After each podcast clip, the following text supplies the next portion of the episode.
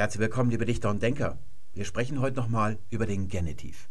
Und zufälligerweise sprechen wir heute auch nochmal über die Präposition. Wir haben also zwei Themen in einer Sendung zusammen, die, wie ihr wisst, nichts miteinander zu tun haben. Wörter, die mit dem Genitiv stehen können, und Präpositionen, die einen Kasus regieren, sind zwei verschiedene Etagen der Syntax. Ihr fragt euch vielleicht, was ich überhaupt noch sagen möchte zu diesen beiden Themen, wo ich doch im Herbst versprochen habe, als das Denksportbuch erschienen ist, dass dort alles drinsteht im zweiten Kapitel auf 30 Seiten, was es über den Genitiv zu sagen gibt. Und was nicht zum Genitiv gehört, das ist dort auch nicht erwähnt. Mal abgesehen von den Sachen, die erwähnt sind, um zu erklären, dass sie nicht zum Genitiv dazugehören. Aber im Großen und Ganzen stimmt das schon so. Was ich damals gesagt habe, ist nicht nur so eine Art Milde gegenüber dem Amateur, wo man sagen könnte, für einen ambitionierten Amateur reicht das schon, aber als Sprachwissenschaftler, als Profi könnte man noch ganz viele Sachen sagen. So ist es eben nicht gemeint gewesen, sondern es ist tatsächlich so, was dort nicht gesagt wird, das gehört auch nicht dazu. Zum Beispiel diese vielen Ausdrücke wie Genitivus possessivus ist der Genitiv der Besitzanzeige, Peters Auto zum Beispiel. Dann hatten wir den Genitivus definitivus oder explicativus, eine Frage der Ehre. Genitivus partitivus, ein Glas Weines, so hat man früher jedenfalls geredet und so weiter. Das gehört nicht zum Genitiv dazu, das ist ein Hirngespinst, ein Gespinst des Verstandes. Da wird man als Latein- oder Griechischlehrer, und da haben wir viele unter den Zuschauern, einwenden, dass diese Hirngespinste nun mal ziemlich nützlich sind im Latein- oder Griechischunterricht. Wenn man da so als Schüler einen langen Satz vorhat mit lauter lateinischen Wörtern, so ist das nun mal im Lateinunterricht, da hat man es meistens mit Latein zu tun, und dann erkennt man vielleicht mit Mühe und Not ein paar Wörter, die hinten wie ein Genitiv aussehen, die also eine Genitivendung haben könnten. Und da ist es gut, wenn man diese verschiedenen Erscheinungsweisen, diese Rollen des Genitivs, wie ich sie gerade mal aufgezählt habe, und es waren nur drei von ziemlich vielen. Es gibt zum Beispiel noch ein Genitiv Pretii, ein Genitiv der Preisangabe. Wenn man das zum ersten Mal hört, sagt man sich, das kann ich mir nie merken.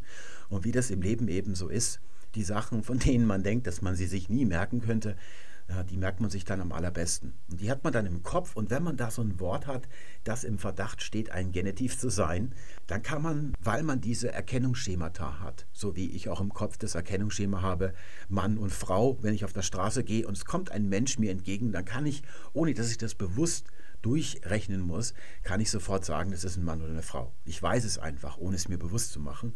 Und so ist das dann auch mit diesen Attributen oder den Rollenbezeichnungen dass man dann erkennt, was könnte hier für eine Übersetzungsmöglichkeit sich anbieten. Das ist besser, als wenn man gar nichts hat. Aber noch besser ist es, wenn man weiß, dass alle Genitive, und das gilt für alle indogermanischen Sprachen, immer nur auf eine Frage antworten. In Bezug worauf? Ganz formal, auf dieser formalen Ebene. Da gibt es auch keinen Interpretationsspielraum oder eine Unsicherheit oder dass man es nicht sicher sagen kann. Damit kann man viel besser oder getreuer übersetzen, getreuer der Originalsprache.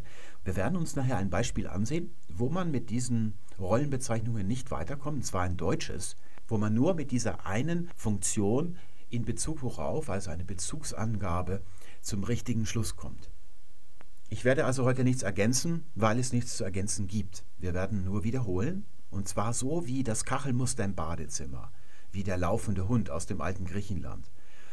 Wir werden uns das System, das wir kennen, wie es zuletzt dargestellt worden ist von mir im Denksportbuch, mal ansehen an neun Beispielen. Ein, einer Präposition aus dem Deutschen, die ein ähnliches Schicksal hatte wie wegen, aber in einer etwas früheren Phase, sodass ihr heute gar nicht mehr wisst, dass da mal der Genitiv im Spiel gewesen ist.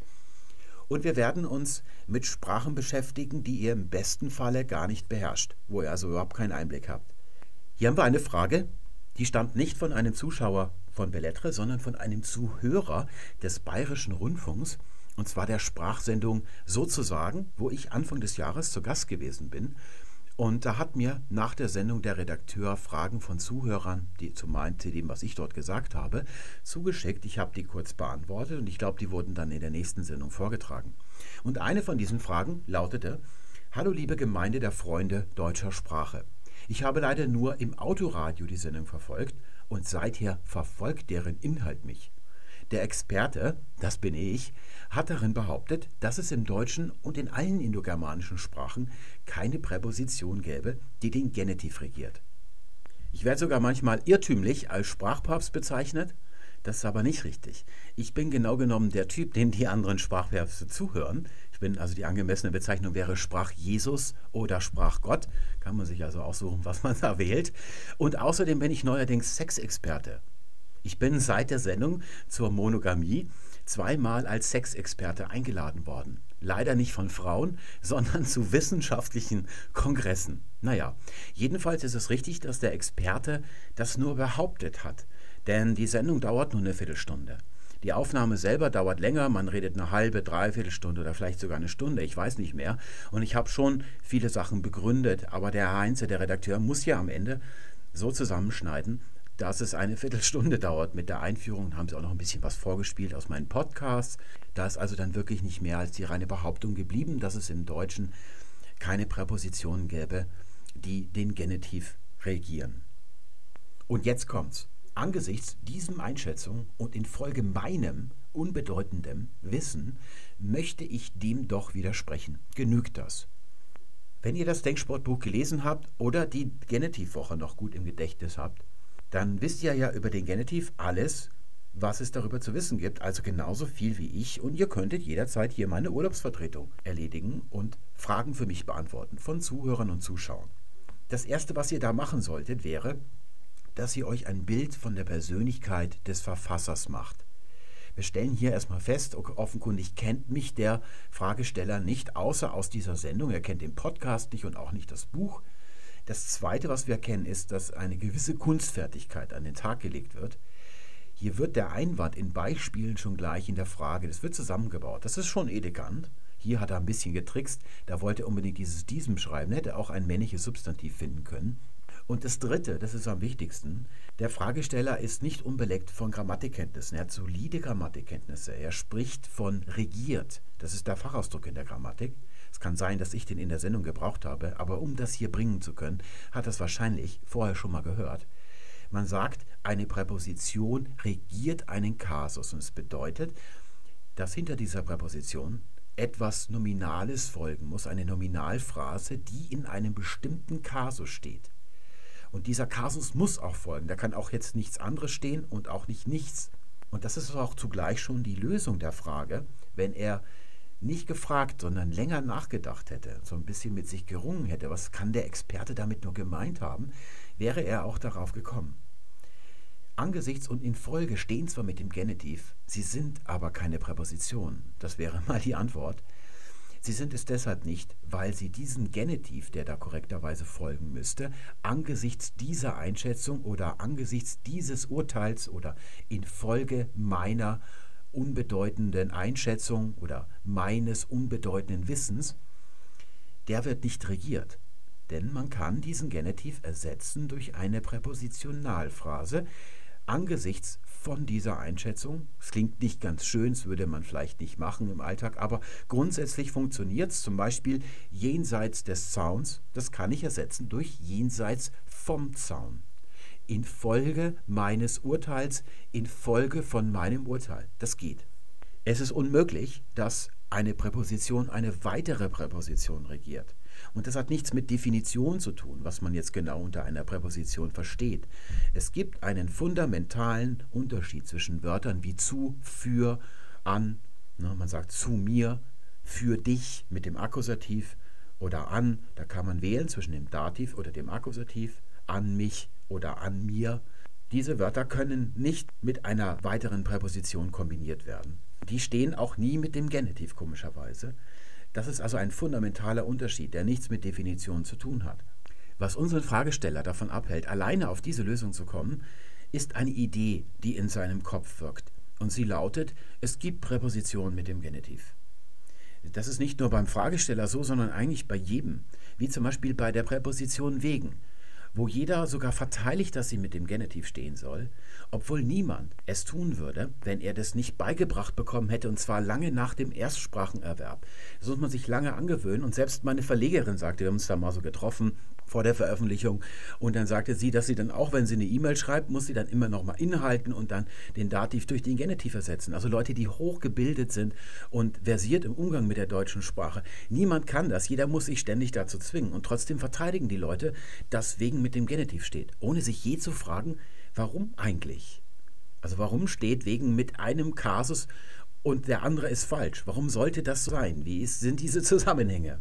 Und ich habe diese Frage schon vorweggenommen im Denksportbuch. Dort gibt es ein, zwei Seiten, wo ich darauf eingehe, was passiert, wenn man das alles gelesen hat, was ich über den Genitiv zu sagen habe, und dann den Duden aufschlägt und dort tatsächlich findet Präposition mit dem Genitiv. Die Frage lautet, warum steht das da bei Duden? Und ein Otto-Normal-Sprachanwender kann das durchaus ins Glübeln bringen, weil er an die Autorität Duden glaubt. Er kommt nicht auf die tatsächliche Antwort, warum das da steht. Der wahre Grund lautet Gedankenlosigkeit. Und man könnte es auch Gutgläubigkeit nennen. Es ist eines der größten oder das größte Problem der Wissenschaft schlechthin. In Ägyptologie zum Beispiel, die über das alte Ägypten so gut wie gar nichts weiß. Man kann sich es etwa vorstellen, als würde man über unsere heutige Zeit, unser Leben in der fernen Zukunft nichts anderes haben als einen Friedhof in Wuppertal und vielleicht noch das Brandenburger Tor dass man dann auch noch schön fehldeutet als Triumphbogen, wie der in München oder in Paris, weil da ja oben auch dieser Streitwagen drauf ist, die Quadriga. Und dann würde man sagen, ja, da hat das Land Preußen wahrscheinlich irgendeinen Krieg gewonnen. Aber das Gegenteil ist der Fall. Es ist einfach nur ein Mahnmal für die klassische Antike und die damit verbundene humanistische Bildung, die man als Grundlage für den Frieden gesehen hat obwohl man keine andere Epoche nennen könnte, in der es so viele berühmte mit Namen betitelte Kriege gegeben hat. Ne? Punische Krieg und so weiter. Die ganzen Kriege, die die Griechen gegen die Perser und gegen die Spartaner geführt haben und so weiter. Es wäre eigentlich angemessener, wenn sich die alten Griechen damals unter Perikles den Eiffelturm auf die Akropolis gestellt hätten. Da hat man alles, was man nicht wusste, einfach dazu erfunden. Das hat man jahrzehntelang getan, eigentlich weit über ein Jahrhundert lang. Man hat zum Beispiel angenommen, dass König Cheops ein ganz grausamer und von Ehrgeiz zerfressener Herrscher gewesen sein muss, weil es ihm sonst nicht gelungen wäre, die Cheops-Pyramide zu bauen. Da braucht man also wirklich niederträchtige Charaktereigenschaften. Man muss also viele Menschen schinden und so, damit das Ding dann irgendwann mal so steht und glänzt in der Sonne, wie man es dann heute noch besichtigen kann. Das gibt aber überhaupt keine Grundlage in den Quellen, das anzunehmen. Man hat das einfach nur erfunden, damit man irgendwas über König Cheops zu sagen hat. Und hier in unserem Falle gibt es eine ganz schöne Geschichte, die sehr nahe ist. Es geht um das Genitivobjekt bei Verben. Ich harre des Endes zum Beispiel. Da hat mir mal in der Facebook-Gruppe jemand entgegengehalten, dass die Germanistik, also die moderne Linguistik, einen guten Grund hätte von der Existenz von Genitivobjekten, die Existenz bestreite ich ja bekanntlich, auszugehen. Genannt hat er diesen guten Grund nicht. Das hätte mich auch gewundert, denn ich habe selber auch im Nebenfach germanistische Linguistik studiert und habe in meiner Studienzeit, falls ich da mal gewesen bin, meine Lauscher aufgestellt, ob ich da mal so einen guten Grund vernehme. Und jetzt kann ich euch ihn verraten. Der Grund, warum es Genitivobjekte gibt in der germanistischen Linguistik ist, weil man das von früher übernommen hat, aus der Zeit, wo die germanistische Linguistik noch nicht so war wie heute. Bis zu den 60er, 70er Jahren und den 80er Jahren wodurch Noam Chomsky die germanistische Sprachforschung sich komplett gewandelt hat. Eben hat man plötzlich alles aufgegeben, was vorher da war und hat alles gemacht, was Noam Chomsky gemacht hat, jedenfalls in den ersten Jahren. Und dann hat man wieder was Neues gemacht, also alles, was so aus der modernen Linguistik kommt. Davor ist die germanistische Sprachforschung anders gewesen. Sie war eine Mischung aus Philologie und aus historischer Sprachwissenschaft. Sie ist ja gegründet worden eigentlich von Jakob Grimm. Das hatten wir neulich in der Folge über Indogermanisch, Indoeuropäisch. Da haben wir 1820 Jakob Grimm und der hat eigentlich die Germanistik erfunden insgesamt. Da musste man also damals als Student vor den 60er Jahren, wenn man germanistischer Linguist werden wollte, musste man Gotisch lernen und dann vielleicht noch das Nibelungenlied lesen. Das war schon fast die halbe Miete, könnte man sagen. Wenn man ein Handbuch aufschlägt aus dieser Zeit, zum Beispiel Grammatik des Althochdeutschen, so als zufälliger Beobachter, als zufälliger Bibliotheksbesucher, schlägt man das auf, hat sich noch nie mit dem Thema beschäftigt, dann stellt man fest, dass die Grammatik mit Lautlehre beginnt. Das ist ja auch angemessen, die Laute sind ja das Elementarste. Dann liest man da also und wundert sich nach 20, 50, nach 100, nach 200 Seiten, dass diese Lautlehre nicht zu enden scheint. Die scheint immer weiter zu gehen. Und man blättert und blättert. Und da, wo sie endet, ist die gesamte Althochdeutsch-Grammatik schon zu zwei Dritteln vorüber. Ihr wisst natürlich als Bellettre-Zuhörer, warum das so ist. Die historische Sprachwissenschaft möchte ja die Verwandtschaft der Sprachen nachweisen und das tut sie mit Lautgleichungen. Deswegen ist es so wichtig, die Entwicklung der Laute so präzise und umfangreich zu beschreiben. Und das letzte Drittel dieser Grammatik, das ist dann Morphologie, also Formenlehre, wie Substantive dekliniert werden, wie Verben konjugiert werden. Und dann endet diese Grammatik. Also alles, was man so prominent in einer zeitgenössischen Grammatik der deutschen Sprache findet, zum Beispiel für Ausländer, das findet man dort überhaupt nicht. Und das ist eben vor allem die Syntax. Die Syntax ist kein großes Thema in der historischen Sprachwissenschaft. Es gibt einige Gründe. Es wäre zum Beispiel das Problem, dass man Syntax nicht so gut rekonstruieren kann. Syntax kann sich in ein, zwei Generationen gravierend wandeln in einer Sprache und man hat da keine so verlässlichen Gleichungen und Entwicklungswege wie bei den Lauten. Deswegen mag die historische Sprachwissenschaft die Syntax nicht. Aber der Hauptgrund, und das darf man nicht verschweigen, ist ein kolossaler Irrtum. Man hat früher, und das kommt noch aus der Zeit als die Grammatik noch Teil der sieben freien Künste, der Artis Liberalis war, der Philosophie also. Man hat früher geglaubt, dass Wörter aus Lauten gebildet werden. Die braucht man dann nur in irgendeinen Kasus setzen oder in ein Tempus setzen. Und dann lässt man dieses Wort, diese Form in den Satz plumpsen. Und egal, wo es aufschlägt, an welcher Stelle, der Leser des Satzes wird es dann richtig verstehen. Aus dieser Zeit kommt eben auch noch der zweite kolossale Irrtum, dass es Sprachen gäbe, die eine freiere Wortstellung hätten als andere. Zum Beispiel das Russische hätte eine freiere Wortstellung als das Englische. Das ist nicht so, es ist ein Missverständnis. Es ist das größte Verdienst der modernen Linguistik, diesem kolossalen Irrtum den Gar ausgemacht zu haben. Sie hat erkannt, dass die Syntax das Wichtigste ist, die Grundlage von allem und nicht die Laute und nicht die Wörter, wie man sich das so als Philosoph so zusammenbastelt im Kopf. Das ist eben falsch. Sie hat also den sogenannten Primat der Syntax, über den ich schon hin und wieder gesprochen habe, entwickelt. Und der gilt heute in der gesamten Sprachwissenschaft. Das teilt also jeder Sprachwissenschaftler, auch die historischen Sprachwissenschaftler die sich aber nach wie vor aus den anderen Gründen nicht sehr mit Syntax beschäftigen. Heute ist es ein kleines bisschen mehr geworden, aber im Wesentlichen ist es so gut wie gar nichts. Man findet es höchstens mal in mehrbändigen Grammatiken oder Handbüchern, wie zum Beispiel das Handbuch des Urgermanischen von Hermann Hirt. Da ist dann der dritte oder vierte Band hinten. Der beschäftigt sich dann mit der Syntax. Und was man darin findet, ist im Prinzip das Gleiche, was man in einer Schulgrammatik des Lateinischen findet was also schon seit nicht nur Jahrhunderten, seit Jahrtausenden, seit der Antike schon gemacht wird als klassische Grammatik, als Teil der Philosophie. Und entwickelt worden ist diese klassische Grammatik am Lateinischen. Nur am Lateinischen und sonst keiner anderen Sprache. Also nicht am Deutschen, am Englischen und auch nicht am Griechischen. Sie beschäftigt sich allein mit der Struktur der lateinischen Grammatik. Und dort gibt es bei Verben hintendran einen Akkusativ, wenn es ein transitives Verb ist, und sonst nichts anderes, also keine Genitive.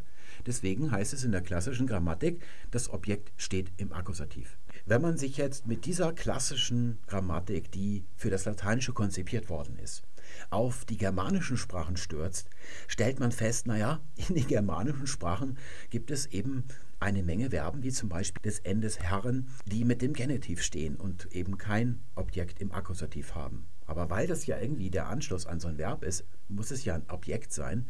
Dann nennt man es eben ein Genitivobjekt. So haben das dann die Verfasser dieser Handbücher gemacht. Sie haben es einfach so aus dem Ärmel geschüttelt, ohne irgendetwas zu überprüfen oder sich auch nur Gedanken zu machen, was es eigentlich mit dem Genitiv in der deutschen Sprache auf sich hat. Das brauchten sie nicht, dachten sie zumindest, weil das ja die klassische Grammatik alles schon anhand des Lateinischen herausgefunden hatte. Das hat man dann einfach, werden wir gleich später noch sehen, wenn wir auf die Urfunktion des Genitivs zu sprechen kommen. Das hat man ja alles gedacht, das wüsste man schon. Das hat man dann mit übertragen als Nachinterpretation oder Rechtfertigung für die erste Ad-Hoc-Annahme, die ich gerade genannt hatte. Und diesen ganzen Schmodder, den alten Schmuh von gestern, aus Zeiten der Philosophie, hat die germanistische Linguistik ungeprüft und zwar komplett übernommen. Die hat alles übernommen. Jeden Begriff. Sie hat das sogar noch zu einer Tugend erkoren, dass man möglichst viele neue Begriffe und Ad-hoc-Deutungen von diesen Begriffen, also mit Terminologie zu argumentieren. Das hat sie noch weit ausgebaut. Eigentlich ist, ist, sie, ist das alles, was sie heute ist. Terminologie. Das ist der Grund, warum die germanistische Linguistik von Genitivobjekten ausgeht und das ist der Grund, warum sie von Präposition mit dem Genitiv spricht. Im Denksportbuch ist das ja ausgeführt mit dem lateinischen noch. Da habe ich also erklärt, dass dort Präpositionen nicht mit dem Genitiv stehen. Weswegen man in der klassischen lateinischen Grammatik eben diese Phrase Präposition mit Genitiv gar nicht findet. Wenn man jetzt mit dem Präpositionenbegriff sich aufs Deutsche stürzt, stellt man fest, da gibt es ein Wörtchen wegen und das soll mit dem Genitiv gebraucht werden. Also sind es Präpositionen mit dem Genitiv. So ist das zustande gekommen. Das ist der einzige Grund, warum ihr das heute noch in der Duden-Grammatik findet. Nun ist unser Zuhörer noch nicht am Ende. Er hat einen zweiten Einwand und da wollen wir jetzt mal schauen, ob ihr als Urlaubsvertretung reüssiert oder versagt. Er schreibt, auch das Griechische gehört zur indogermanischen Sprachfamilie, das ist richtig, und es gibt dort sehr wohl Präpositionen mit Genitivfolge, sowohl im Alt- als auch im Neugriechischen, mit freundlichem Gruß XXX. Der Bayerische Rundfunk nimmt es da sehr genau, wenn er mir das übermittelt, wird das anonymisiert. Ich erhöhe mal noch den Druck auf eure Urlaubsvertretung. Ich habe nämlich im Denksportbuch dreimal, ich habe da nochmal nachgezählt, behauptet, dass das, was ich über den Genitiv und die Präpositionen zu sagen habe, nicht nur für das Deutsche gilt, sondern für das Indogermanische schlechthin. Und anscheinend habe ich es im Radio auch nochmal gesagt, deswegen ist er hier drauf gekommen. Ich habe mir überlegt, ob ich das vielleicht irgendwie durch grundsätzlich oder prinzipiell abschwächen sollte, und zwar im Blick auf exakt diesen Einwand, habe das aber nicht gemacht. Den eigentlichen Grund verrate ich euch nicht, also ob das jetzt hier richtig oder falsch ist, ist ja der Clou der heutigen Sendung. Ich habe es nicht gemacht. Wenn man irgendwie so eine Abschwächung reinbringt, gibt es immer Leute, die sagen, ja, dann grundsätzlich und so. Also dann diese präzise Sprachwissenschaft in angeweilte Bullshitistik umwandeln. Da muss man eben aufpassen, deswegen habe ich das weggelassen.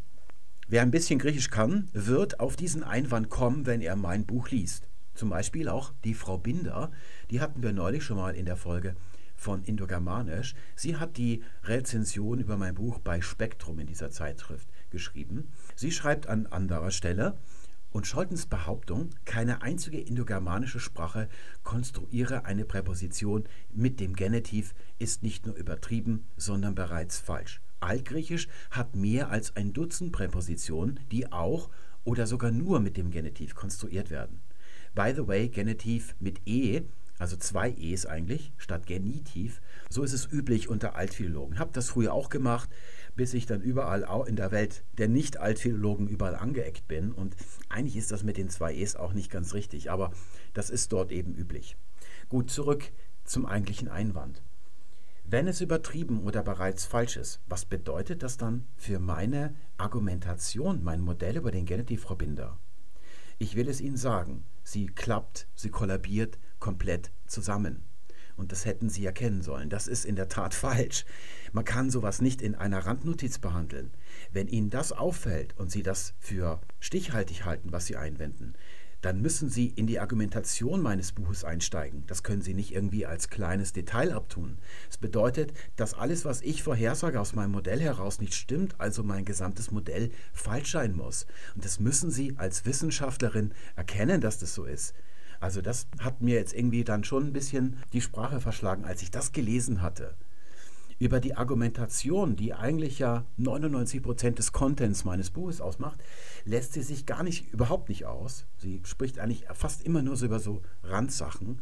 Und da ist ihr eben das hier aufgefallen. Aber sie muss erkennen, dass das Implikationen hat, ja, dass es zu Komplikationen für das gesamte Modell des Genitivs führt. Ich zeige euch mal, was die Verbinder hätte machen müssen an einem anderen Beispiel und das kommt von einem Zuschauer meines Podcasts. Håkon schreibt mir am Ende einer längeren E-Mail über mehrere Themen, ich lerne Russisch. In allen möglichen Grammatiken lese ich, dass die meisten russischen Präpositionen mit dem Genitiv gebraucht würden. Betrachtest du die als adverbiale Genitive? Genau, Håkon, das tue ich. Und jetzt gibt es ein Extralob, denn du hast den richtigen Weg eingeschlagen mit dieser letzten Frage. Wenn ich in einem Buch lese, eine neue Betrachtungsweise des Genitivs und der Präposition und habe erstmal nichts auszusetzen an der Argumentation des Buches, mir fällt dann aber eine Sprache ein, die nicht namentlich genannt wird, das Russische, sondern nur subsumiert wird unter Indogermanisch, dann versuche ich doch mal, ob ich dieses Modell übertragen kann auf dieses andere Gefilde, das russische, und schaue, ob mein Modell oder das Modell aus dem Buch den Genitiv oder den Kasusgebrauch bei Präpositionen im Russischen darstellen kann oder ob es daran scheitert. Das ist der Weg, den man als Wissenschaftler einschlägt. Man testet die Hypothese. Die Frau Binder argumentiert dagegen mit Terminologie. Denn woher weiß sie denn, dass es im Griechischen Präpositionen gibt? Naja, sie hat Griechisch gelernt, in der Schule wahrscheinlich. Genauso wie ich mit einem Griechischbuch, und hier habe ich mal das Griechischbuch, mit dem ich Griechisch gelernt habe, Organon. Da gibt es in der Grammatik unter Paragraph 91 Präpositionen und dann steht hier anti, mg bedeutet mit Genitiv. Apo mit Genitiv. Ek mit Genitiv. Pro mit Genitiv. Aber es nimmt ja gar kein Ende mehr. Das sieht ja ganz schön schlecht aus. Und jetzt kommt die große Quizfrage. Warum steht da Präpositionen mit Genitiv? Naja, selbstverständlich, aus genau demselben Grund, warum es in der Deutschgrammatik stand. Man hat die Lateingrammatik, wo es keine Präpositionen mit dem Griechischen gibt, übertragen aufs Griechische, genau wie man es mit dem Deutschen gemacht hat, hat festgestellt, es gibt dort Wörter, die in etwa wie Präpositionen aussehen und die stehen mit dem Genitiv, also nennt man sie Präposition mit dem Genitiv. Nun habe ich kurzsichtig schon vorhin die Gedankenlosigkeit zum größten Fehler in der Wissenschaft erkoren. Ich füge mal einen zweiten, allergrößten Fehler in der Wissenschaft hinzu, und das ist mit Terminologie zu argumentieren. Es gibt auch eine berühmte Geschichte von Richard Feynman, dem berühmten Physiker, dem Quantenmechanik hat der gemacht und hat auch mitgearbeitet im Manhattan-Projekt als junger Mann. Dem hat, als er noch ein Junge war, sein Vater, der selber kein Wissenschaftler gewesen ist, mal erklärt, dass es keine Bedeutung hat, welchen zoologischen Namen ein Vogel trägt für die wissenschaftliche Erforschung dieses Vogels. Namen haben keine Bedeutung, hat er ihm erklärt. Ein Beispiel, das ihr wahrscheinlich schon mal gehört habt, wäre die Erdbeere, die die Allgemeinsprache als Beere bezeichnet. Und zwar tut sie das mit vollem Recht, denn eine Beere ist in der Allgemeinsprache das, was die Allgemeinsprache als Beere bezeichnet. Aber wenn ihr nun Fruchtforscher seid, dann dürft ihr euch davon nicht orientieren lassen, irritieren lassen, in die falsche Richtung führen lassen. Da müsst ihr überlegen, ist die Erdbeere wirklich eine Beere oder ist sie vielleicht etwas anderes? Welche Möglichkeiten hätte denn die Frau Binder, das Modell, das ich bringe, am Griechischen zu überprüfen, als Fachwissenschaftlerin? Möglichkeiten, die dem Hokon vielleicht nicht zur Verfügung stehen. Naja, sie könnte zunächst einmal die griechische Sprachgeschichte durchforschen. Angefangen von der Sprache, die man im alten Athen gesprochen hat, Attisch, auf die bezieht sie sich, wenn sie von Altgriechisch spricht, meint man meistens das Attische, obwohl es ganz viele Dialekte gegeben hat. Dann könnte sie weiter zurückgehen in der Zeit, da kommt sie zum Homerischen oder zum Mykenischen, das wäre die allerfrüheste Stufe vom Griechischen, die überliefert ist, und hätte dort ganz, ganz viele Belege gefunden, oder Spuren, sagen wir mal zunächst mal, dass die Sache nicht so glatt ist, wie sie glaubt. Also, dass man das nicht zusammenfassen kann unter Präpositionen und dann sagen kann, Präposition mit dem Genitiv. Sie könnte zum Beispiel bei einer der Präpositionen, das wäre zum Beispiel ek, hatte ich gerade schon in der Übersicht da gezeigt aus der Grammatik, ek tu agro, das ist hier also der Genitiv, aus dem Acker heraus, vom Acker weg bedeutet das. Und das steht also mit dem Genitiv. Das ist attisch. Aber wenn sie zeitgleich in der klassischen Antike mal den Dialekt wechselt, nach Zypern schaut oder nach Arkadien, dort hat man diese Präposition mit dem Dativ verbunden. Und zwar nicht zufällig, sondern es ist genau wie im Lateinischen. Ex steht dort mit dem Ablativ. Dafür steht hier dann im Kyprischen und im Akkadischen der Dativ. Und wenn sie das nicht geschafft hätte, dann hätte sie einfach die Schulgrammatik Organon aus meiner Zeit nehmen können. Zwei Seiten nach dieser Übersicht, die ich vorhin gezeigt habe, steht hier nämlich, die Präpositionen waren ursprünglich meist Ortsadverbien. Ja, wir haben es also hier mit Adverbien zu tun. Auch wenn ich zugeben muss, dass der Einstieg oder die Erkenntnis, dass Präpositionen, die sowohl mit dem Dativ, mit dem Akkusativ als auch mit dem Genitiv stehen können, dass sie beim Dativ und beim Akkusativ Präpositionen sind und beim Genitiv Adverbien. Und das ist das, was ich behaupte. Sie sind, wenn sie mit dem Genitiv stehen, Adverbien. Und dafür gibt es, wenn man in der griechischen Sprachgeschichte mal so ein bisschen nachforscht, ganz, ganz viele Indizien. Und man kann es sogar beweisen. Was wir hier nicht machen wollen, denn das wäre ein bisschen zu speziell. Wir machen stattdessen etwas anderes. Etwas, was allen von euch Spaß macht, egal ob ihr Griechisch könnt oder nicht. Wir machen einen ganz simplen Test. Ich hole jetzt gerade mal Präpositionen aus dem Griechischen her. Ich habe sie in griechischer Schrift. Ich habe ja ein Tutorial gemacht, wie die griechische Schrift funktioniert. Ich lese die aber vor, falls ihr das nicht machen wollt. Die erste wäre dia, wie zum Beispiel Diagramm. Es kommt jetzt gar nicht so sehr darauf an, was diese Präpositionen bedeuten. Es geht eigentlich nur um die Form. Dia wäre die erste. Dann haben wir kata, wie vorne in Katastrophe. Dann hätten wir noch hyper, das bedeutet über. Und diese drei Präpositionen, die können sowohl mit dem Genitiv als auch mit dem Akkusativ erscheinen. Oder diese Wörter, nennen wir sie mal Wörter. Dann habe ich noch weitere. Hier hätten wir eine, die nennt sich Amphi, wie zum Beispiel in Amphitheater. Das bedeutet umherum. Dann hätten wir die nächste Hypo, die mache ich mal neben das Hyper. Das bedeutet unter, wie zum Beispiel eine Hypothese ist eine Unterstellung. Dann hätten wir Epi, wie zum Beispiel das Epizentrum eines Erdbebens, da verwendet man das. Oder auch in Epoche steckt es drin. Epoche, das ist das Substantiv zu Echo, ich halte an. Das sind also Momente, Augenblicke, wo die Zeit anhält, weil dort irgendetwas passiert. Und was dort passiert, ist meistens auch namensgebend. Es können historische Persönlichkeiten, Kriege oder sowas sein. Es kann aber auch zum Beispiel die Konstellation des Gestirns am Himmel sein. Und weil diese Ereignisse meistens namensgebend sind, bezeichnet dieser Name dann auch die darauf folgende Phase in der Geschichte. Und deswegen sind wir zum heutigen Begriff von Epoche gekommen. Es bedeutet also auf, herauf oder gegen an etwas vorbei. Dann hätten wir Meta, wie zum Beispiel Metonomie ja, oder Metabolismus, das ist der Stoffwechsel. Dann haben wir Para, dann haben wir Peri, ja, Perimeter, Pros gibt es auch noch. Und diese Präpositionen, die können mit dem Genitiv, ah, jetzt bin ich unten schon angekommen, mit dem Akkusativ und mit dem Dativ stehen. Und ich mache das mal so parallel. Und jetzt kommt der Test. Jetzt lautet die Frage, was haben all diese Wörter gemein? Das könnt ihr sehen, ohne auch nur ein Wort Griechisch zu können oder die Bedeutung dieser Wörter hier zu kennen. Ich gebe euch mal eine Hilfestellung. Im Buch kommt aus dem Lateinischen etwas vor, honoris causa. Causa war da das, was man auch im allgemeinen Sprachgebrauch dann als Präposition bezeichnet, aber in Wirklichkeit ist es eben keine Präposition. Oder im Deutschen hatten wir wegen. Oder für den Hokron habe ich hier mal eine. Ich glaube, das klingt im Russischen ganz leicht anders. Es ist Altkirchenslawisch. Als historischer Sprachwissenschaftler nennt man dann meistens Altkirchenslawisch. Das bedeutet, oder das sage ich mal nicht, was es bedeutet, Poshredu. So, was haben all diese Wörter hier gemeinsam aus diesen Sprachen? Sie sind mehrsilbig. Nun wisst ihr als Stammzuschauer, dass im Urindogermanischen alle Lexeme einsilbig sind.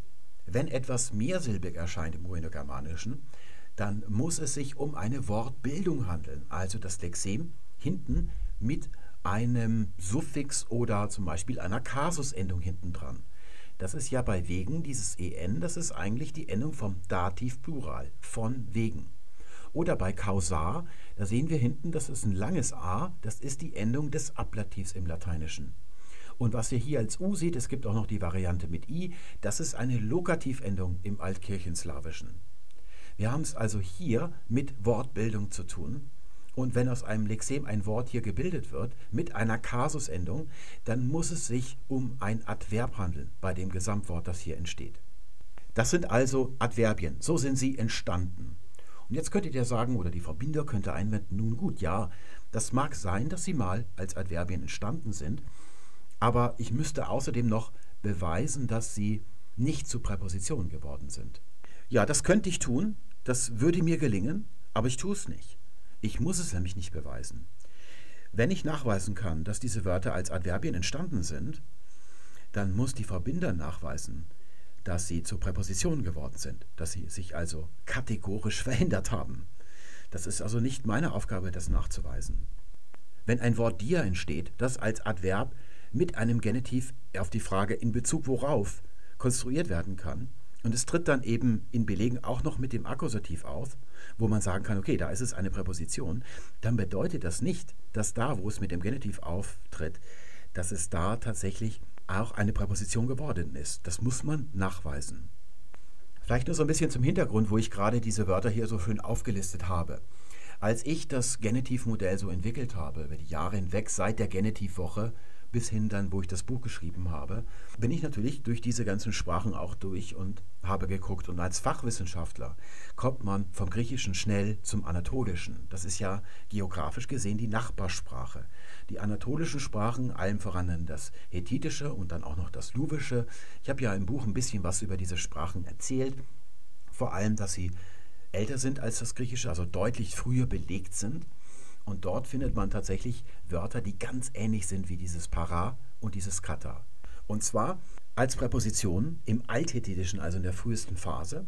Und Präpositionen stehen im Hethitischen, na, dreimal dürft ihr raten, mit einem Raumkasus. Es kommt aber vor, dass diese Wörter auch mit dem Genitiv kombiniert werden. Dann allerdings ist die Reihenfolge der Wörter verschieden, was uns also darauf hinweist, dass das Wort hier anders verwendet wird, nämlich noch als Adverb immer noch mehr verbunden mit dem freien Genitiv, der zu jedem Adverb gebildet werden kann.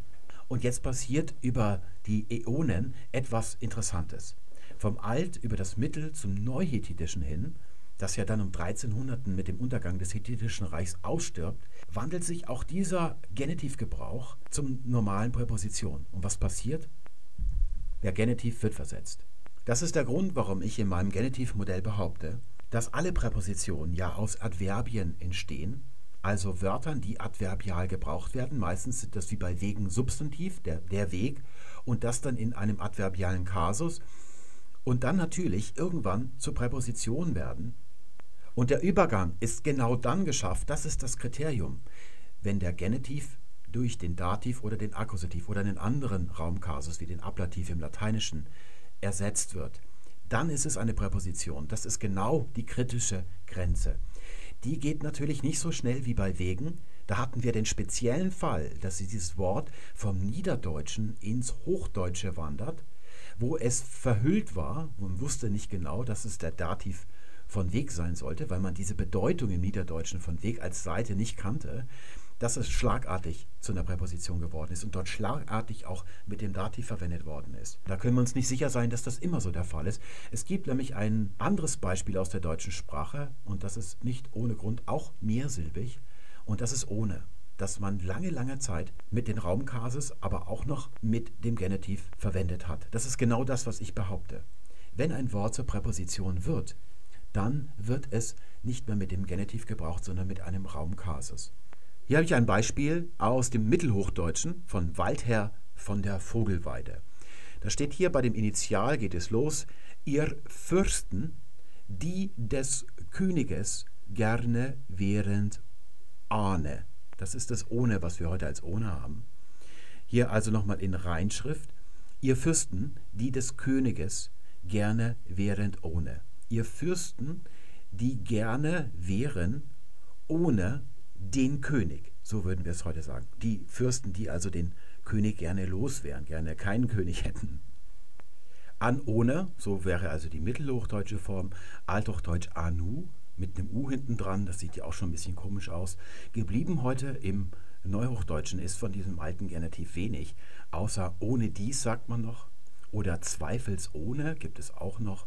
Was uns an dieser Präposition sonst noch auffällt, ist zunächst mal, dass sie nicht lokal ist. Das ist etwas Besonderes.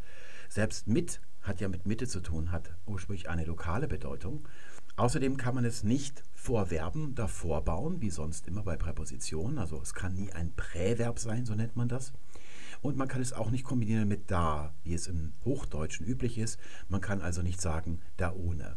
Die Bedeutung von diesem Anum Althochdeutschen ist etwa entblößt, beraubt, außer wenn nicht. Es kann dort sogar auch als Konjunktion verwendet werden. Es ist also erstmal keine Präposition, sondern mausert sich erst im Laufe der deutschen Sprache zudem und es dauert ziemlich lang, also viel länger als bei Wegen.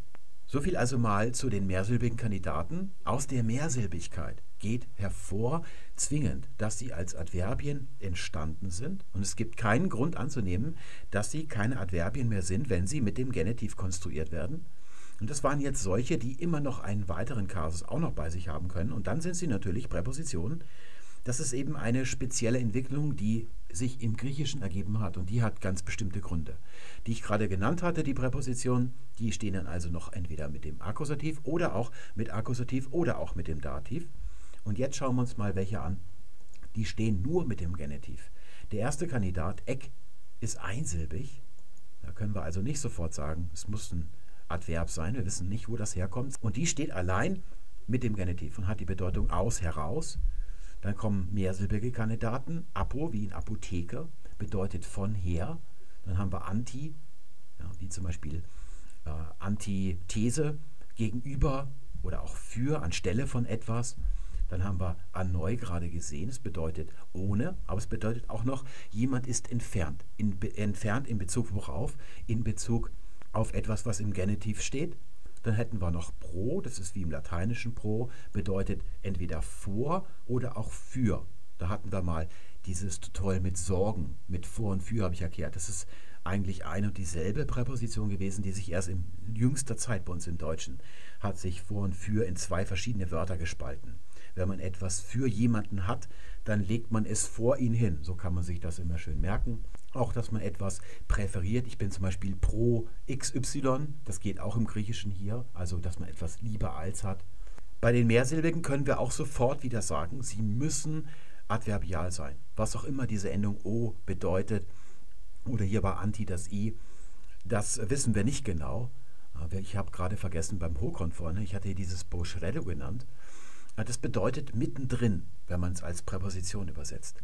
Aber eigentlich bedeutet es, und zwar im Herzen. Das hier hinten ist die Lokativendung. Und das hier ist das Wort, das im Deutschen Herz lautet. Also im Ur-Indogermanischen Kehrt. Und da Russisch oder die slawischen Sprachen Satim-Sprachen sind, wird dieses palatale K vorne, bleibt nicht K, wie bei uns in den Kentum-Sprachen, sondern wird dann zu einem Laut, zu einem Satim-Laut. Und deswegen heißt es Poshredu hier. Und für den Hokon hier, was dieser Präposition Eck im Griechischen entspricht, das ist dann in den slawischen Sprachen is.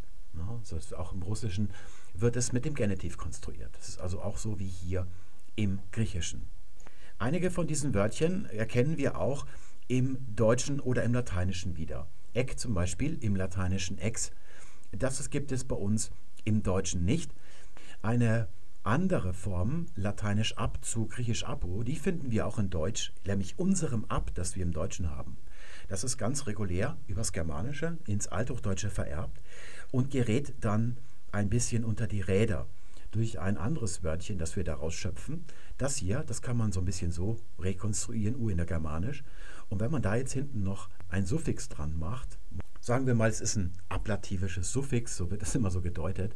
Und wenn man das jetzt in die germanische Lautverschiebung wirft, dann wird daraus im westgermanischen Phone, das wird im althochdeutschen zu Phona oder auch manchmal Fana. Das ist dann unser Wörtchen von, das daraus wird. Im Englischen gibt es die Präposition of, die entsteht aus dem hier, also ganz regulär, muss ich eigentlich da unten hin machen.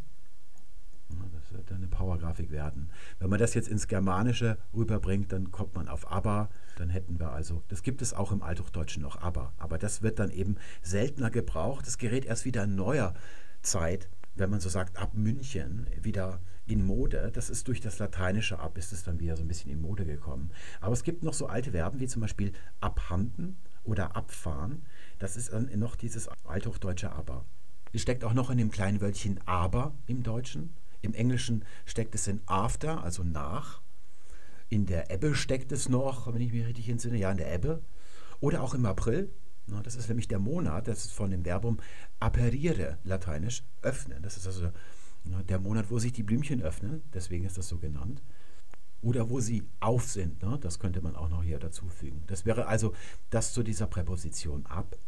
Und dann hätten wir als drittes noch, was uns im Lateinischen auffällt, pro für griechisch pro, hier allerdings mit eigentlich einem langen O. Und im Deutschen wäre dann vor und für, das wäre dann das etymologische äh, verwandte Wörtchen im Deutschen. Und uns fällt Folgendes auf. Diese drei Wörter stehen im Lateinischen mit dem Ablativ. Bei uns im Deutschen stehen diese Wörter oder die Stellvertreter mit dem Dativ. Das wäre also hier an dieser obersten Zeile. Da haben wir im Germanischen das Wörtchen ut, das dann im Deutschen zu aus wird. Man sagt aus dem, dann ab dem sagt man. Und man sagt auch vor dem, dass man heute sagt für das. Das hat sich erst in jüngster Zeit entwickelt. Das sind also überall Dative. Das Deutsche gebraucht den Dativ, weil es keinen Ablativ hat. Die ursprüngliche größere Zahl an Kasus, die im Lateinischen eben noch etwas größer ist, es gibt dort den Ablativ aus als fünften Fall und dann gibt es noch den Vokativ als sechsten Fall. Die hat sich bei uns verjüngt. Und auch die Menge von sechs Fällen im Lateinischen ist nicht die ursprüngliche Menge. Die slawischen Sprachen, die haben noch mehr Fälle. Wie zum Beispiel gerade dieses Poshredo. Das ist hier die Lokativendung. Das bedeutet also im Herzen. Dieses Zusammenschrumpfen von Kasus, also der Menge an Kasus, von ursprünglich einer ganzen Menge im Urindogermanischen zu weniger in den äh, späteren Einzelsprachen. Die meisten gibt es noch in den slawischen Sprachen, wie wir gerade gesehen haben. Da ist der Lokativ noch erhalten, der wird im Deutschen vom Dativ mit übernommen. Auch das, was im Lateinischen, das hat noch sechs Fälle, vom Ablativ dargestellt wird, wird auch im Deutschen vom Dativ übernommen. Und im Griechischen, das hat genauso viele Fälle wie das Deutsche. Das Neugriechische hat sogar nur noch drei Fälle, da ist auch noch der Dativ ausgestorben. Das wird dort durch den Genitiv dargestellt. Nicht nur bei den Wörtern, die wir gerade gesehen haben, sondern ganz generell und rigoros. Zum Beispiel auch eine Konstruktion, für die das Lateinische ganz berühmt ist, Caesare ducente. Das ist also Cäsar und zwar mit dem Partizip von führen, Cäsar führend. Und das äh, versieht man jetzt mit Ablativendungen und dann baut man das als Adverb in einen anderen Satz ein. Und es bedeutet dann unter der Führung von Caesar zum Beispiel lehnten sich die Gallier auf. Was sollen sie sonst tun? Wir sind ja schließlich Gallier. Man kann das im Lateinischen sehr weit treiben, den sogenannten Ablativus absolutus. Man kann sogar da statt einem Partizip ein Substantiv einfügen, Caesare duce, also Caesar als Führer, das dann in den Ablativ und rein in den anderen Satz mit den Galliern zusammen. Das geht im Griechischen nicht so gut. Dort wird nämlich all das, was man hier mit dem Ablativ ausdrückt, dann auch mit dem Genitiv ausgedrückt. Es nennt sich dann Genitivus absolutus. Und da würde dann diese Phrase, ich musste es darunter machen, weil das sehr lang ist, Kaisaros hegumeno. Ihr kennt die Hegemonie, das ist also die Führung, also Cäsar führend. Da geht das nur mit Verben im Partizip, also das mit dem Duke, das geht im Griechischen nicht. Es sind also alle ehemaligen Ablative im Griechischen zu Genitiven geworden. Ganz schematisch und rigoros. Mal abgesehen von Eck mit Dativ im, auf Zypern und in Arkadien, wo es mit dem Dativ steht, wie das im, im Deutschen gegangen wäre, findet man hier also eine ganz schematische Transformierung von Ablativen in den Genitiv. Und die Frage lautet, warum Genitiv und nicht der Dativ? Darauf gibt ein Buch, das ziemlich dick ist, also glaube ich über 400 Seiten, von John Hewson und Vita Bubenik, From Case to Adposition, das also genau von dem handelt, worüber wir heute sprechen. Eine Antwort, und zwar schon auf Seite 18. Das ist ziemlich verblüffend. Das lässt mich doch ein bisschen dazu neigen, die Gedankenlosigkeit als den noch etwas größeren, allergrößten Fehler in der Wissenschaft zu bezeichnen. Auf der Seite 18 kommt wie aus dem Nichts, und dahinter kommt erst der eigentliche Inhalt von 400 Seiten, hier eine kurze Beschreibung, was der Genitiv hier eigentlich macht. Da heißt es, die Ursprungsbedeutung, also die Bedeutung des Genitivs, woher etwas stammt, oder die Herkunft, Departure des Genitivs, ist vielleicht am klarsten zu sehen im partitiven Genitiv. Also ein Glas Wein ist, solche Sachen meinen die damit. Denn ein Teil kommt immer von einem größeren Ganzen. Wenn ich sage ein Glas Weines, dann würde Weines im Genitiv sagen, die Herkunft von Wein, also dem Wein schlechthin, der Gesamtmenge Wein in diesem Universum. Houston und Bubenik sind keine Indogermanisten, sind Linguisten, also die kommen von der modernen Linguistik her. Es zeigt sich schon gleich im nächsten Satz. Irgendwann an einer anderen Stelle in dem Buch, da machen sie sich so ein bisschen, wie das so ganz üblich und fast zwingend ist für eine linguistische Veröffentlichung, über die Grammatik der früheren Zeit lustig. Die klassische Grammatik, dass man da inhaltlich, also vorwissenschaftlich vorgegangen wäre. Und die moderne Linguistik, die hat also dem Begriff des Formalismus. Darüber reden die die ganze Zeit. Aber meiner Ansicht nach ist es ein völlig falsches Verständnis von Formalismus. Nicht dieselbe Art von Formalismus, die ich zum Beispiel praktiziere im Denksportbuch, wo man allein durch Formen und nicht durch inhaltliche Interpretation so voranschreitet. Das sieht man hier gleich im nächsten Satz. Gleichermaßen sind abhängig Besitz, ja, also ist Besitz oder Besitzanzeigen immer abhängig vom Besessenen, also dem, was besessen wird. Das ist eine philosophische Deutung. Das ist ganz typisch für linguistische Werke, dass die vorher sagen, sich darüber lustig machen, wie urtümliches früher zugegangen ist und dann genau das gleiche selber machen, ohne das zu bemerken. Was sie hier also sagen über den Genitiv, was ich angestrichen habe, das ist ihrer Ansicht nach die Urbedeutung des Genitivs. Und die kommt hier auf der Seite 18 aus dem Nichts. Da ist nichts vorher da, wo man erkennen könnte, woher das abgeleitet ist, auf wirklich der Ebene der Formen. Das machen sie nicht. Und jetzt stellt euch mal vor, der Herr Hewson würde nachts, bei ihm ist es dann wahrscheinlich Nacht, einen Anruf bekommen, da klingelt das Telefon und dann meldet sich jemand und sagt, ja, ich bin die Urlaubsvertretung von Bellettre und ich würde gerne wissen, woher das ist. Das ist eine Ad-Hoc-Behauptung, die einfach im Text auftaucht, eine Behauptung, die nicht hergeleitet wird und sie hält meinem kritischen Auge als Urlaubsvertretung nicht stand. Und da würde euch der Herr Hewson antworten, naja, wir leiten das nicht formal ab, also von den Formen ab. Wir schließen es daraus, dass der Genitiv, wie zum Beispiel dann im Griechischen, überall in einer Rolle auftritt, wo er den Ursprung angibt. Also muss das seine Bedeutung sein. Wobei das auch wesentlich älter ist. Auch das ist komplett übernommen aus der klassischen Grammatik. Ich habe das schon meinen Griechischlehrer und meinen Lateinlehrer sagen hören, dass der Genitiv ganz ursprünglich mal die Herkunft von etwas angegeben hat und die Urbedeutung oder Urverwendung des Genitivs der partitive Genitiv gewesen sein muss, also ein Teil des Ganzen bezeichnet hat. Das wollen wir uns jetzt mal anschauen und zwar an einem ganz tollen Beispiel aus dem Deutschen. Unser Beispiel stammt aus dem Nibelungenlied. Hier haben wir die Handschrift C, die nehme ich immer hier für den Podcast, weil die so schön geschrieben ist, hier so. Ja, das ist ganz vorne. Das ist also das erste Blatt auf der Rückseite, die 17. Strophe, ist also noch die erste Aventüre. Und da geht es hier bei dem Initial los mit dem C. Das ist Kriemhild in ihr Mute. Es gibt im Denksportbuch ein kleines Unterkapitel zu dem Wort Mut, was das also bedeutet, wo das herstammt, wie man das früher mal verwendet hat. Kriemhild in ihr Mute sich minne gar bewach. So steht das da. Wenn ich das jetzt hier nochmal in Druckbuchstaben euch hinschreibe, dann sieht das also so aus: Kriemhild in ihrer Mute, Kriemhild in ihrem Mut. Und das ist so zu übersetzen wie Englisch Mood. Also Kriemhild in ihrer Stimmung und dann sich, und zwar der Minne, das ist ein Genitiv hier, das ist also die Liebe, sich der Liebe und dann gar bewag. Dieses A wird im Neuhochdeutschen wegen diesem W gerundet, also bewog würde man heute sagen, rein der Form halber. Aber eigentlich sagt man heute, sie bewegte sich. Es ist eine räumliche Bewegung gemeint. Der Satz wird also so ins Deutsche übersetzt, und zwar wortwörtlich, Krimhild in ihrer Stimmung sich der Liebe gar bewegte. Und die Frage lautet jetzt, was bedeutet dieser Satz? Also wie ist er zu verstehen? Wenn ihr jetzt anfangt mit den Rollenbezeichnungen für den Genitiv, die ihr von eurem Lateinlehrer mitbekommen habt, dann werdet ihr diesen Satz nicht verstehen. Das kann ich schon mal vorweg sagen.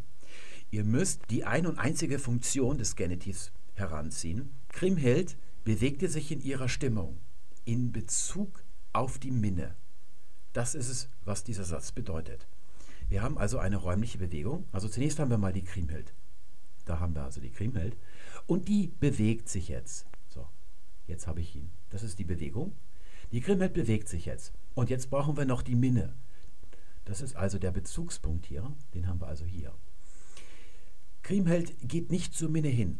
Dann wäre erstmal das Verbum kommen gebraucht oder geht hin, das würde ausdrücklich gesagt werden.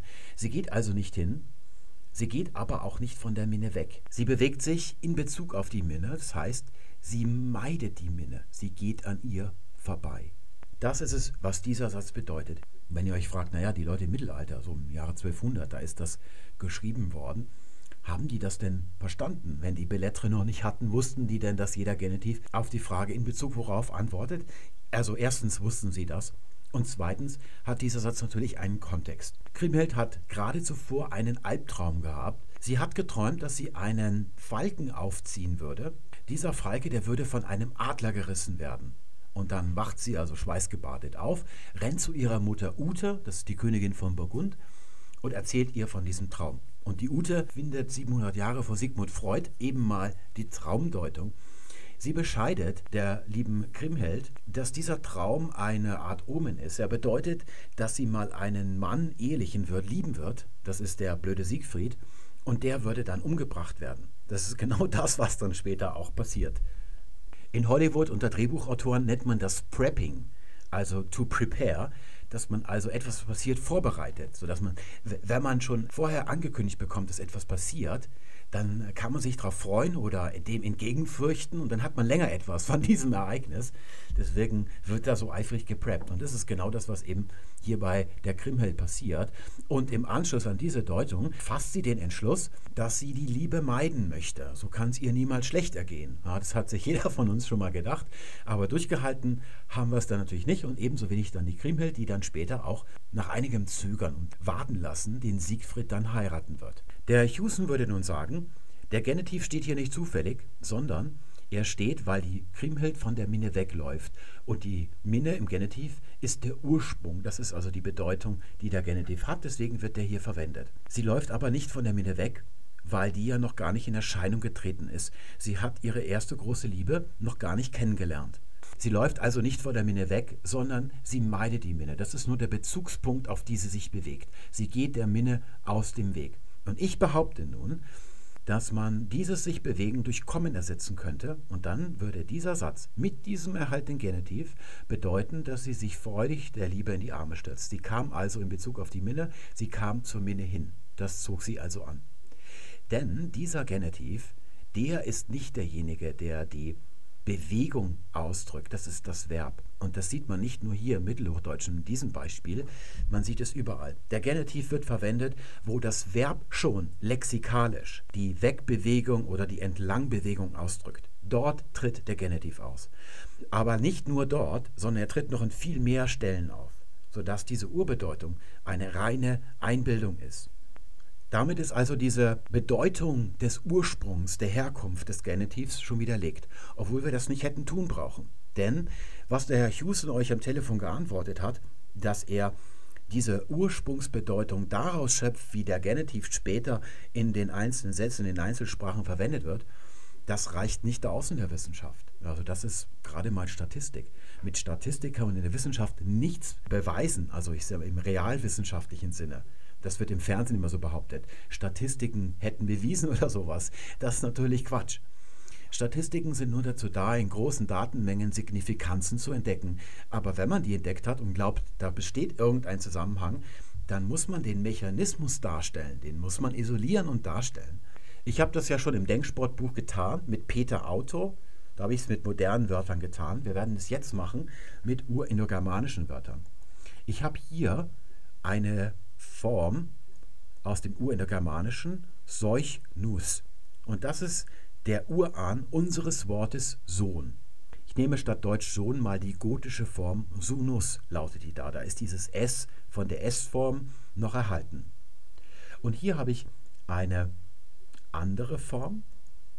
Und ich behaupte, das ist der Urahn unseres Wortes des Sohnes, also der Genitiv. Im Gotischen sieht das dann so aus. Auch im Lateinischen, da hätte ich jetzt ein anderes Wort, da gibt es das so nicht. Manus, die Hand. Und im Genitiv manus. Ist also auch ein bisschen anders. Das ist also der Nominativ und das ist der Genitiv.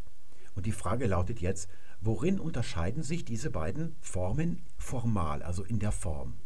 Wenn ihr euch die mal genau anseht, fällt euch auf, dass wir hier in der ersten Silbe ein E haben das wir hier in der ersten Silbe nicht finden. Dafür finden wir das E in der zweiten Silbe, das wir beim Nominativ nicht in der zweiten Silbe finden. Wenn ihr schon frühere Folgen von Bellettre eifrig gesehen habt, vielleicht wisst ihr, dass Vokale im Urindogermanischen keine grammatische Bedeutung haben.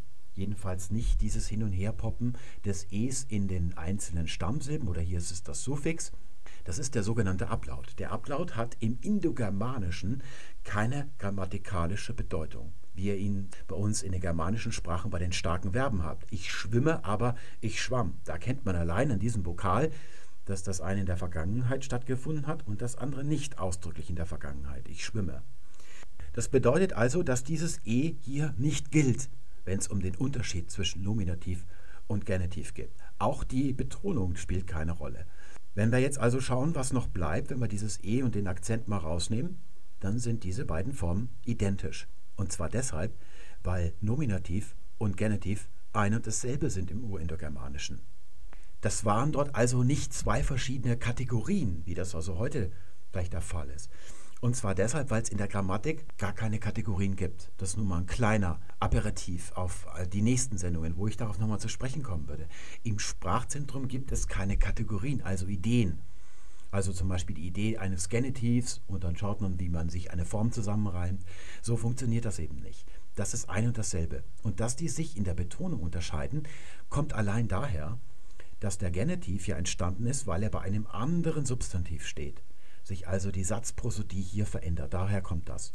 Auch wenn dann später in den späteren indogermanischen Einzelsprachen dann hieraus durchaus unterschiedliche Formen sich ergeben, die etwas zu bedeuten haben. Wir haben zum Beispiel das wäre die urgermanische Wurzel und daraus ergibt sich im Lateinischen das Substantiv rex, das dann in, oder rex wird das dann geschrieben, gx wird dann zu x geschrieben. Das ist der Nominativ der König. Und der Genitiv lautet dann regis. Das müsste auch noch lange sein hier, da habe ich den Strich vergessen. Da seht ihr, dass aus dieser Form hier eine andere Vokalisierung resultiert und im Lateinischen sind das durchaus verschiedene Formen. Das kann man da so annehmen. Hier ist das aber noch nicht so. Es gibt dann noch eine dritte Form. Ich mache das mal unten hin. Wäre dann so. Und wenn wir das hier so hinmachen, das ist der Nominativ und das ist der Genitiv. Und dann hätte ich noch eine dritte Form anzubieten und die sieht so aus. Das bedeutet die Könige, das ist der Plural. Hier ist auch die gleiche Endung S, das ist die S-Form, das ist die Nominativendung, zwar vom Singular, in den anderen Kasus, im Lokativ zum Beispiel, da gibt es richtige Endungen, die sich unterscheiden. Und das findet man eben hier auf der Nominativ-Genitiv-Ebene nicht. Die sind da identisch in der grammatischen Endung. Also sind es exakt dieselben Formen. Und auch der Nominativ-Plural, also dieser zählbare Plural, der im Buch ja gar nicht so vorkommt, da gibt es nur diesen Kollektivplural, den ich erkläre. Und hier kommt jetzt dieser zählbare Plural vom Standardgenus. Das ist eigentlich der Nominativ Singular der auch irgendwie anders betont sein worden muss in der Germanischen. Und zwar deshalb, weil davor ein Zahlwort stand, 2, 3, 4. Bei 1 hat man das nicht gemacht. Und so ist diese Pluralform entstanden. Ist also eigentlich dasselbe wie der Singular. Denn wie ich gerade sagte, es gibt keine Kategorien in der wahren Grammatik, die in eurem Gehirn ist. Es gibt also keine Idee von Plural und Singular. Es gibt nur Formen. Und die Pluralbedeutung ergibt sich aus dem Zahlwort, das davor steht, nicht hieraus können diesen Plural vielleicht noch hier oben anführen, den habe ich mir nämlich auch noch zusammengereimt. Der würde dann so aussehen, im Gotischen würde dann Sunius draus werden, also Sunivis und dann wird Sunius draus. Und im lateinischen Manus, im Plural die Hände, Manus, hat auch wieder das lange U. Das ist die formale Herleitung der Genitivform. Und es ergibt sich aus dieser Herleitung nichts, was diese Bedeutung des Ursprungs oder der Herkunft von etwas hm, begründen könnte. Das Sprachzentrum weiß nicht, dass wenn ihr einen possessiven Genitiv gebraucht, Peters Auto, dass es da um eine Besitzanzeige geht. Das ist nicht in der Grammatik drin. Es ergibt sich allein aus der Deutung, aus der lexikalischen Deutung dieses Satzes. Die Urbedeutung des Genitivs ist auch nicht der partitive Genitiv, ein Glas Weines, sondern es kommt allein daher, dass ein Substantiv neben den anderen gestanden hat und ein Bezug zwischen diesen Substantiven aus der Nähe, aus dem unmittelbaren Nebeneinanderstehen zweier Substantive erzeugt worden ist. Das ist dieser Bezug. Und der wird dann unterschiedlich ausgedeutet. Wenn wir nochmal zurückkehren zu den Wörtchen, im Lateinischen haben wir hier überall hinten dran den Ablativ. Der Ablativ ist als Kasus entstanden aus dem Lexem des Substantivs und hat man hinten ein Adverb, eine Partikel angehängt, die als Wort lexikalisch die Herkunft von etwas bezeichnet hat. Als würde man im Deutschen hinter das Wort Garten das Wörtchen her, bedeutet also von etwas her, hinten dranhängen und es wächst dann zusammen, wird zu einem Suffix und dann zu einer Kasusendung. So ist der Ablativ entstanden. Und wenn der dann in einer Sprache wieder ausstirbt, wie dem Griechischen oder dem Deutschen, nehmen wir mal zuerst das Deutsche, dann kann man den, wie wir, durch den Dativ ersetzen. Das haben unsere Vorfahren getan, weil der Dativ bereits den Lokativ übernommen hat. Er antwortet also auf die Frage wo auch, nicht nur für wen. Und deswegen hat man da diesen räumlichen Kasus genommen sagt dann ab, zum Beispiel dem Garten oder sowas, nicht? Oder von dem Garten her. Im Griechischen hat man das nicht gemacht. Das heißt, man fällt zurück auf die Grundgrammatik und dann nimmt man den normalen Standardgenitiv. Das ist das, was hier hinten folgt. Aus heraus in Bezug woraus und dann des Gartens. Deswegen steht hier der Genitiv. Das ist der ganz normale grammatische Genitiv. Der hat keine Herkunftsbedeutung und das können wir uns auch gleich nochmal hier ansehen. Ich nehme mal das Wörtchen pro.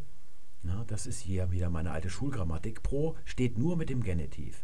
Bedeutet vor, für, lieber als. Und jetzt kommt hier örtliche Bedeutung. Pro tu hieru. Vor dem Heiligtum. Was ist denn das für eine Herkunftsangabe? Sondern da ist etwas vor dem Heiligtum als lokativische Angabe. Es bedeutet, etwas ist pro in Bezug worauf des Heiligtums. Wenn nun nach einer guten Stunde langsam aber sicher euer Interesse befriedigt ist, könnten wir jetzt zu einem sehr schnellen Abschluss kommen, indem wir sagen, wir haben zwar anfangs einen Widerspruch entdeckt, aber den können wir auf gütliche Weise auflösen. Wir können sagen, dass mein Modell eine Drift voraussagt, auf der gründet es, ist die wesentliche Triebkraft meines Modells, dass nämlich ein Adverb, das normalerweise frei mit dem Genitiv in allen Sprachen konstruiert wird, den Kasus wechselt, wenn es zu einer echten Präposition wird. Dann wechselt es zu einem räumlichen Kasus. Wir können also feststellen, wir haben das nachgewiesen am Deutschen mit wegen, ohne.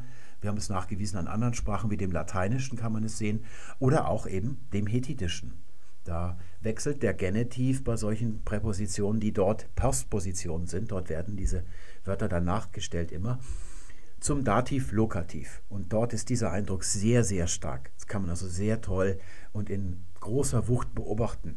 Nur ist dann eben im Griechischen ein Spezialfall eingetreten. Auch dort hat sich diese Drift schon ganz früh bemerkbar gemacht, schon in den ganz frühen Stufen des Griechischen im Mykenischen. Dort findet man schon diese zweisilbigen Präpositionen, die wir vorhin gesehen haben. Der Dativ, die Raumkasus sind bei diesen Präpositionen in der allerfrühesten belegten Zeit etabliert. Wenn man dann nebenbei solche Präpositionen auch noch als Adverbien mit dem Genitiv gebraucht hat und die werden dann auch noch zu Präpositionen in späteren Zeiten, dann ist diese Stelle, Präposition mit Raumkasus, ja schon belegt, sodass dann eben der Genitiv erhalten geblieben ist, weil diese Stelle schon blockiert war. Damit könnte ich gut leben, denn mir ging es ja bei meinem Modell eigentlich nur darum, dem normalen Otto-Normal-Sprachverbraucher vorzuführen, dass die Kasus, die hinter einer Präposition stehen, nicht durch eine Lotterieziehung vom lieben Gott ausgewählt werden, sodass alle gleichberechtigt wären, so wie die Lottokugeln. Und der liebe Gott sieht dann eben den Genitiv bei Wegen und die steht dann da. Und das wird dann, weil es eben Gottes Werk ist, aufs Blut verteiligt, wenn dann einer den Dativ gebraucht bei wegen, dass man dann eben sich darüber aufregt, maßlos sein ganzes Leben lang. Ich wollte ihm eben vorführen, dass hinter diesem Kasus eine Funktion steckt, die, wenn man diese Kasus entdeckt in solchen syntaktischen Fügungen, dort eine Funktion ausüben.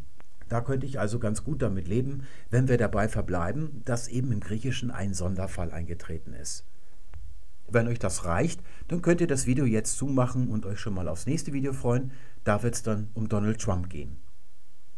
Vielleicht reicht es euch noch nicht. Vielleicht habt ihr in dem, was ich jetzt gerade gesagt habe, schon wieder einen neuen Widerspruch entdeckt. Und der würde so aussehen. Wenn es stimmt, dass die Präpositionen seit der allerfrühesten Zeit schon mit Raumkasus auftreten, wie zum Beispiel hier kata, mit einem Akkusativ, das erkennt man an dem N, das entspricht dem lateinischen M, potamos ist der Fluss. Hippopotamus ist ein Flusspferd. Und hier also Kataton Potamon den Fluss entlang, flussabwärts. Warum wurde dann zugleich über viele, viele, viele, viele Jahrhunderte auch noch Kata mit dem Genitiv gebraucht? Ganz gleich, ob man das jetzt wie ich als Adverb interpretiert oder wie die Frau Binder als Präposition. Hier haben wir einen Genitiv, tu und dann tocheos, das os hier, das ist die Genitivendung. Nun ja, es war im Deutschen bei ohne auch so, dass es sehr lange Zeit noch mit dem Genitiv auch gebraucht werden konnte, neben den Raumkasus, war mehr als nur ohne. Vor allem deshalb, weil es noch etwas nuancierte andere Bedeutungen hatte in früheren Zeiten, dann sogar als Konjunktion, wie ich sagte, gebraucht worden ist. Aber letztlich ist es ja dann ausgestorben mit dem Genitiv. Es ist heute nur noch mit dem Akkusativ in Gebrauch. Ohne dich, sagt man. Im Griechischen ist das ein bisschen anders. Dort wurden einige von diesen Präpositionen fossiliert mit dem Genitiv und sind dort heute noch im Neugriechischen, in der heutigen Sprache in Griechenland zu finden. Es ist allerdings grundsätzlich so, dass einfache Präpositionen im Neugriechischen, das ist auch bei Husen und Bubenik ausgeführt, die grundsätzlich eher auf meiner Seite stehen, eher was die Beleglage angeht und die Entwicklung der Formen, als dann die eigentlich grundlegende äh, das Modell, könnte man sagen, da ist ihres ja ganz anders als meins, dass die mit dem Akkusativ im Griechischen heute konstruiert werden. Aber es gibt tatsächlich solche Fossilien und das gleiche gilt dann eben auch für die slawischen Sprachen wie Russisch oder Tschechisch. Trotzdem die Frage, wie es sein kann, dass eine Präposition in einer Sprache über lange Zeit schwankt, ohne dass es einen deutlichen, artikulierbaren Bedeutungsunterschied gibt, wie zum Beispiel im Deutschen in, wenn man eine Lage beschreibt oder eine Bewegung innerhalb eines geschlossenen Orts, benutzen wir den Dativ, also zum Beispiel ich sitze im Bett oder auch ich spaziere im Park oder eine Bewegungsrichtung, ich gehe in den Park. Da haben wir auch zwei Kasus bei Ihnen, aber es ist mit einem deutlichen Kriterium unterschieden, worin die sich unterscheiden, diese beiden Gebräuche. Die kann man nicht durcheinander bringen. Das kann sich über eine Zeit entwickeln, aber es ist nicht so, dass es über einen längeren Zeitraum schwankt, offen ist, dass man sagt, ja, das kannst du machen, wie du lustig bist.